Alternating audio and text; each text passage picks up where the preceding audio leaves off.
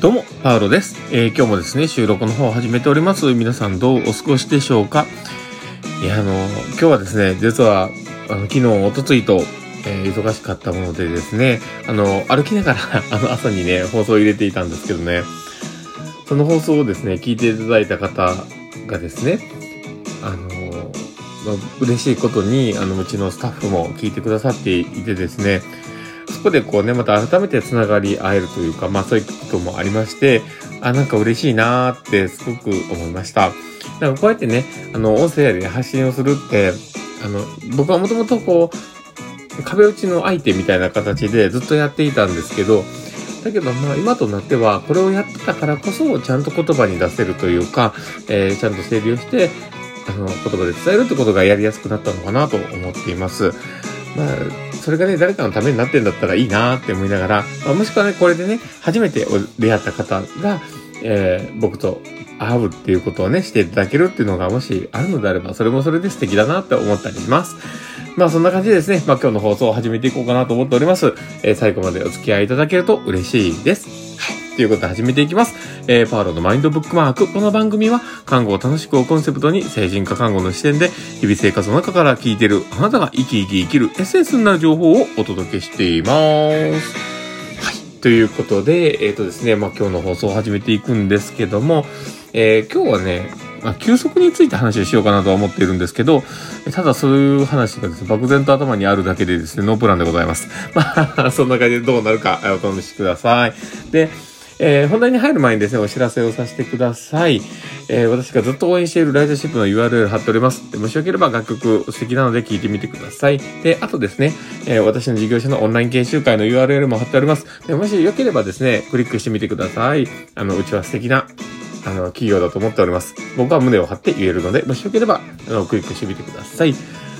い。で、えっとですね、まあ本題にね、入ろうかなと思うんですけど、まあ、このなんで休息の話しようかなと思ったかと言いますと、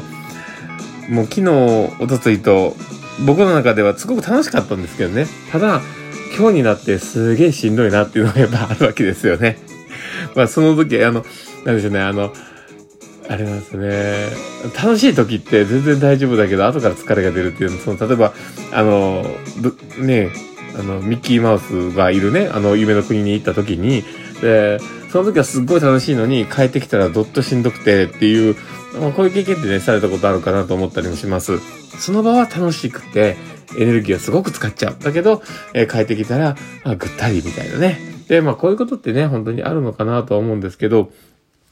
まあこの時にね、大事なのは、やっぱり休息なんだと思うんです。で、この休息って、あの、実はですね、あの、二つほどあるのご存知でしょうか。で、えっとですね、それは何があるかというと、あの、消極的休養というかね、休息という言葉とですね、積極的休養と、まあ、いうような言葉があります。で、まあ、一つが、あのー、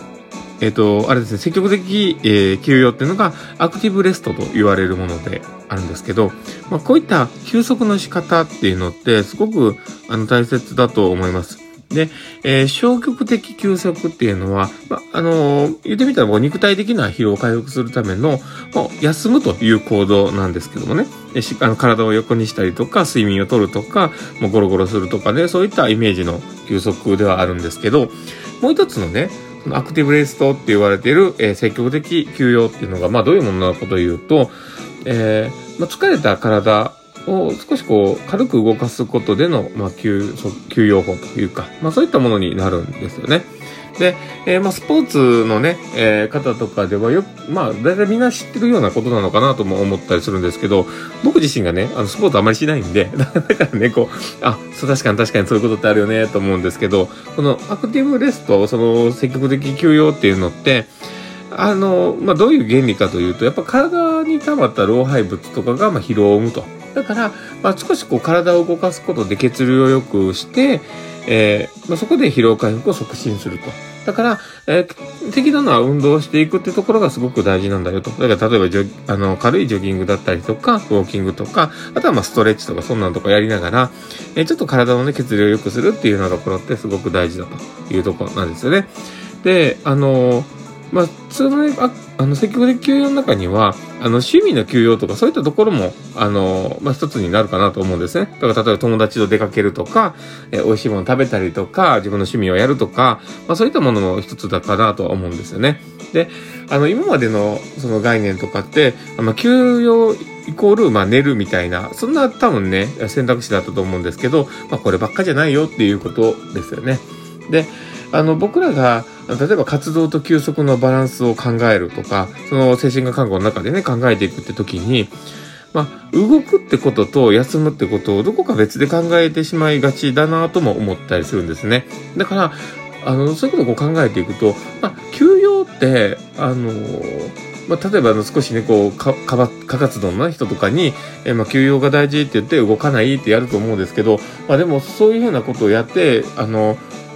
ぐっとこう押さえつけられるものでもないのでね。だから、ある程度呼吸用っていうのが、積極的休養の中の選択肢があってもいいんじゃないかなとも思ったりします。だからまあ動く、ある程度適度に動く。で、えー、そこで、えー、ある程度抑えれるものを抑えるというようなことにも、まあ、なるかなとも思うんです。だから例えば、あの、外に結構活発的になっちゃうところがある方に、えー、まあ、少し趣味で好きな漫画を読む時間に変えるとか、まあそういうことでも全然変わってくるんじゃないかなとも思いますし、えー、また例えばね、あの普段からあまりその運動しない人が少しこうストレッチを取り入れる、その気持ちのリフレッシュだったりとか気分転換っていうところで少しこう切り替える方法としてやってみるとか、まあそういったものを選べるかどうか、その、あの、まあ積極的休養、そのというところをこう選択肢の中でね、持てるかどうかっていうところって、僕は大切なリカバリーの、まあ一部なんじゃないかなとも思うんです。だからまあこの機会にね、あの、消極的休養と積極的休養っていうところの、まあそういったものがあるよってことに、えー、知ってもらえたら嬉しいなと思ってます。ということで、えー、今日の放送はこれで終わるかなと思ってます。えー、この放送を聞いて面白かったな、楽しかったなって方がいたら、ぜひフォローいただけたら嬉しいです。で、あとですね、もしよければ、えリアクションも残してもらえると、パールさんめちゃめちゃ喜びますので、どうぞよろしくお願いします。はい。ということで、えー、まあ今日はね、これで放送終わろうかなと思っております。えー、この放送を聞いて、えー、ま、素敵な人がね、いっぱいいたらいいなと思ってます。えー、この放送を聞いたあなたがですね、素敵な一日になりますようにってところで、ではまた